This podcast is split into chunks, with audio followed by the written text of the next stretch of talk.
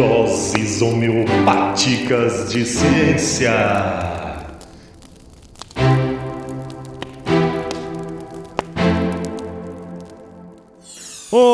Olá, primatas da internet, bem-vindos a mais um episódio do EnsineCast. Aqui quem vos fala é o James, eu sou biólogo, ecólogo, professor, educador ambiental e na tentativa de divulgação científica na internet. E sejam bem-vindos ao DHC número 12. Os DHC são os episódios curtinhos do EnsineCast para quem tem pressa envie essa dose homeopática para aqueles mais próximos de você. Vale lembrar que doses homeopáticas de ciência é uma ironia, hein? E no DHC de hoje nós vamos falar de um tema muito bacana que são sobre os incêndios no Cerrado e principalmente na Amazônia. Mas antes do episódio começar, eu tenho aqueles velhos recados do nosso podcast. O primeiro é que o Ensinecast é um podcast que está nas redes sociais. Se você quiser conhecer mais a gente, segue a gente no Instagram, no Twitter ou no Facebook, que agora nós temos mil seguidores no Instagram. Muito obrigado a todo mundo. O Ensinecast também tem um site com informações detalhadas e contato. Vai lá, o link está na descrição das nossas redes sociais. A gente também está nos agregadores mais famosos de podcast, como o Google Podcasts, o Apple, o Spotify, dentre muitos outros. Só você procurar a gente por lá. Clique em seguir no seu agregador. Se você usa o Apple Podcast, nos dê 5 estrelas por lá.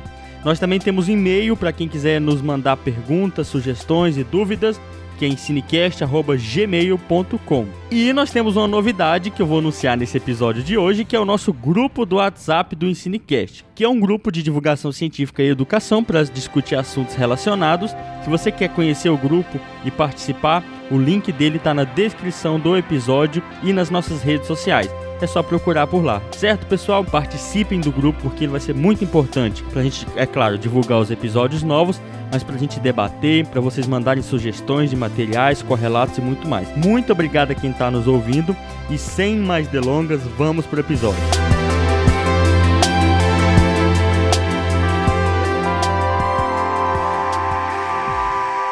Para quem está ouvindo esse episódio em março de 2020, talvez pareça que aquelas queimadas na Amazônia do final de 2019 são uma realidade distante. Nós estamos na estação chuvosa na maior parte do Brasil e parece que esses problemas de queimada já nem nos atormentam mais. Será que já não há mais nada ao que se preocupar? Bem, para quem não estava nesse planeta, vale lembrar que no final do ano passado diversos incêndios assolaram tanto a Amazônia quanto o Cerrado.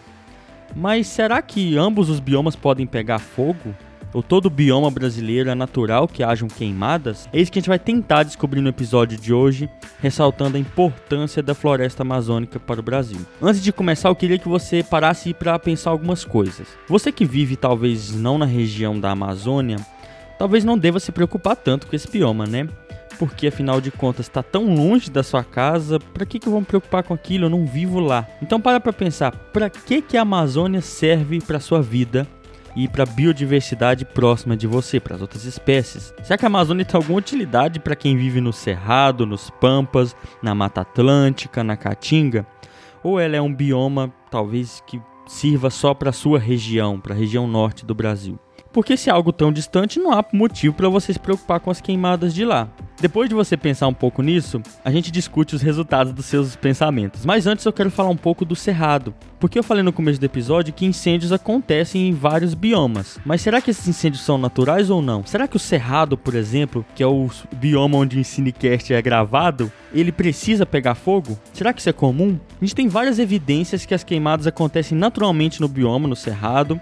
E essas evidências sugerem que, ao longo do tempo, da escala maior de tempo, o cerrado sofreu com várias queimadas naturais, espontâneas, que levaram ele a se desenvolver como ele é.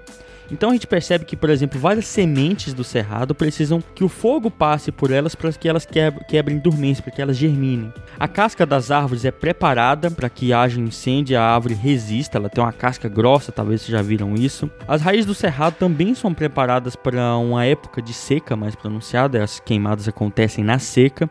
As raízes são profundas e chegam até o lençol freático. E o cerrado apresenta de modo geral uma resiliência muito grande às queimadas. Depois que passa um incêndio no cerrado, ele regenera muito bem e resiste também muito bem essas queimadas. Então, se o bioma é todo preparado para pegar fogo, a gente pode tacar fogo nele, certo? Vamos lá, pessoal. A primeira coisa que eu quero esclarecer, e muita gente talvez pense isso do Cerrado, é que por mais que a gente tenha evidências bem sólidas que ele precise pegar fogo, não quer dizer que a gente possa colocar fogo nele o tempo todo. O Cerrado apresenta evidências de ciclos de queimadas que sugerem que ele resista muito bem, mas a gente tem mudado muito a dinâmica dessas queimadas no bioma. Primeiro que o cerrado não é composto só dessas, dessas plantas, no caso que eu estou falando, resistentes ao fogo. Ele, ele é composto por diferentes fitofisionomias, é uma palavra difícil, fitofisionomias. Fito é planta, fisionomia é forma, a forma em que as plantas se apresentam no bioma nem todo cerrado é daquela forma que a gente vê na cabeça, árvores tortas, baixas, aquele ambiente com poucas árvores e muitas gramíneas, meio que uma, parecendo uma savana. Nem todo cerrado é assim. Esse bioma, esse cerrado característico mais típico, ele na verdade é o que mais resiste ao fogo. As outras fisionomias ligadas a áreas mais úmidas não resistem tanto. O que tem acontecido é que conforme a gente aumenta a intensidade dos incêndios no cerrado, até as outras fisionomias são afetadas, porque elas não resistem ao fogo. Recentemente, os incêndios no cerrado em 2019 também bateram recordes e eles também foram muito agressivos com as outras fitofisionomias do bioma. Aqui em Jataí, por exemplo, que é onde o Cinecast é gravado, a gente percebeu que uma série de outras partes do Cerrado, que a gente, o Cerrado também tem florestas, também está sofrendo com os incêndios. E essas não têm resiliência, elas morrem quando um fogo passa por elas. Tá, eu tô falando aqui do Cerrado, que tem evidências que ele resiste ao incêndio e tudo mais, mas e a Amazônia nessa história? Se o Cerrado resiste, é um bioma vizinho, talvez a Amazônia resista também. Bem, primeira coisa, as características da floresta amazônica são completamente diferentes da do Cerrado. A Amazônia é uma floresta com raízes mais curtas, as árvores não estão preparadas para incêndio, até porque na história evolutiva da Amazônia ela não conviveu muito com incêndios como o Cerrado, porque na Amazônia não existe uma estação seca tão pronunciada por diversos fatores. Quem quiser saber mais, eu vou deixar link na descrição. Então, será que a gente deve se preocupar com esses incêndios na Amazônia mesmo? Se eu já falei que ela não é resistente, será que ela vai resistir a isso tudo? Acontece que em 2019 os incêndios nessa floresta foram de proporções assustadoras e as causas são diversas. Agora, voltando naquela pergunta que eu fiz antes, será que a gente deve se preocupar com um bioma desse que está pegando fogo? E que eu já citei que talvez não esteja preparado para isso? No caso de quem mora longe da Amazônia, será que ela serve para alguma coisa que a gente tem que se preocupar tanto com os incêndios nela? O que será que está levando os incêndios a um bioma que não está preparado para ele. Vale lembrar que, primeiro, a nossa espécie está mudando o clima do mundo. Então a Amazônia tem uma época do ano que chove menos. Nessa época do ano, a chuva é bem menor, mas chove, por exemplo, muito mais do que no cerrado. Mas como as mudanças climáticas, as secas estão ficando mais intensas nessa floresta. E essa mudança climática acaba levando à facilitação dos incêndios. É claro, gente, ainda existem muitos incêndios criminosos, como foi o caso dos incêndios na Amazônia. Além disso, outras consequências acabam acontecendo com a floresta com as mudanças climáticas. Como tem mais CO2 na atmosfera e as plantas utilizam o CO2, o carbono da atmosfera, para formar o seu corpo, para crescer, Muitos estudos apontam que quanto mais CO2, a floresta cresce mais rápido. Mas esse crescimento mais acelerado leva também a uma estrutura vegetal mais frágil e tem muito mais quebra de árvore com mais CO2 na atmosfera. E para piorar, com a seca mais pronunciada, os ventos se intensificam e ajuda nessa, nessa morte, nessa queda de uma floresta viva. Essas secas severas levam a incêndios mais frequentes e intensos. Então, além de muito mais focos que a Amazônia teve de incêndios ano passado, os incêndios são mais intensos, porque se há mais seca, a seca dura mais, há mais matéria morta, ou seja, secam mais folhas, aquela camada de folhas na floresta fica bem mais seca e bem maior. Isso leva a um fogo muito mais forte, aspas, que mata muito mais plantas e leva a alteração muito maior daquele ambiente. Tudo indica que o Cerrado já viveu incêndios ao longo história, da sua história, resiste a incêndios naturais, mas a Amazônia não. Ela é a nossa última fronteira de exploração, uma das últimas grandes florestas bem preservadas do mundo e que é um patrimônio fantástico que está ameaçada pela fronteira agrícola que chegou lá e pelas mudanças climáticas que estão alterando o mundo inteiro. E é um bioma que não está preparado para os incêndios e com certeza ainda vai sofrer muito com isso. Os incêndios da Amazônia não são naturais e nós, como uma bactéria que está comendo o meio de cultura, passamos pela Mata Atlântica e a levamos embora. Pouco resta desse bioma, inclusive, muito pouco. Passamos pela Caatinga, pelo Cerrado, pelos Pampas e pelo Pantanal, levando muito, a maior parte da sua cobertura vegetal e, é claro, de toda a biodiversidade daquele bioma. Agora é a vez da Amazônia. Nós colonizamos o Brasil a partir da costa e daí nós começamos a nos espalhar pelo Brasil dizimando tanto as culturas locais quanto a biodiversidade. Agora a Amazônia é a última fronteira, é a vez dela. O arco do desmatamento está na Amazônia e é lá que está a fronteira de abertura de novas áreas de agropecuária. E, e, todo esse avanço humano leva diversos impactos para esse bioma.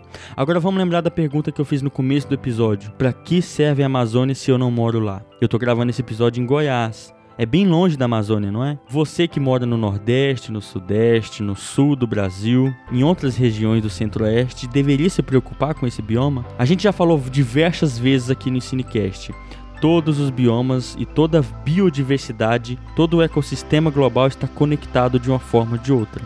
As chuvas que acontecem no sudeste, no centro-oeste, em parte do sul, são dependentes da Amazônia. As árvores desse bioma ajudam a bombear a água para a atmosfera e formar nuvens que são transportadas para cá e ajudam na recarga de água do nosso ambiente aqui em Goiás, no sudeste como um todo.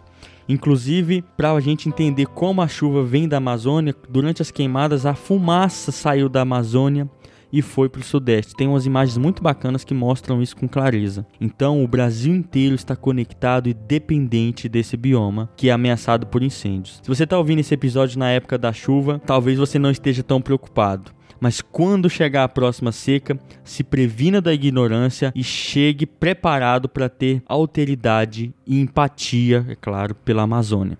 E nós do Cinecast estamos aqui para ajudar você a entender como esse bioma funciona e a sua importância.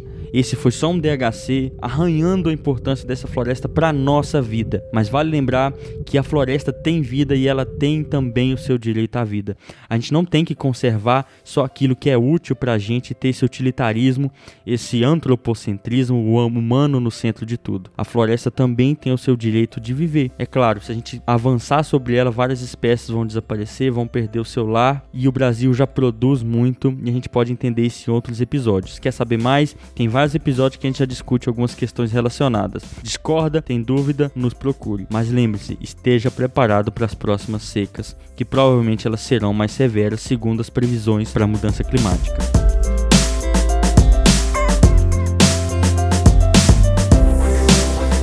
Bem, chegamos ao final de mais um DHC. Pessoal, muito obrigado a quem ficou até aqui. Mas antes de a gente terminar, eu tenho alguns agradecimentos, como sempre, no final do episódio. Primeiro é que a gente já descobriu que a gente já foi ouvido em diversos países. Eu quero agradecer a quem está em outro país e ouviu o nosso podcast, que isso é muito doido.